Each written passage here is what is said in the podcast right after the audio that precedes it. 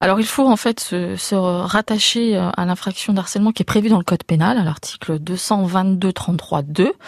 Euh, et donc là, vous allez trouver effectivement les peines qui sont encourues en cas de, cyberharcèlement. La peine de base, la maximum de la peine encourue, c'est un an d'emprisonnement et 15 000 euros d'amende.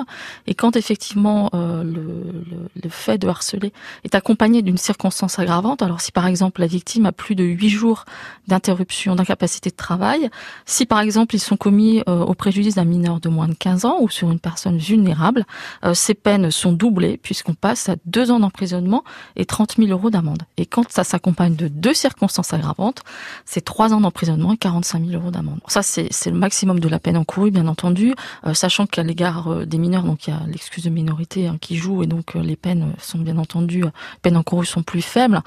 c'est souvent dans ces dossiers-là qu'on retrouve les cas de cyberharcèlement et des poursuites hein, du parquet. Bien entendu, effectivement, euh, ce n'est pas sanctionné à la hauteur des peines encourues.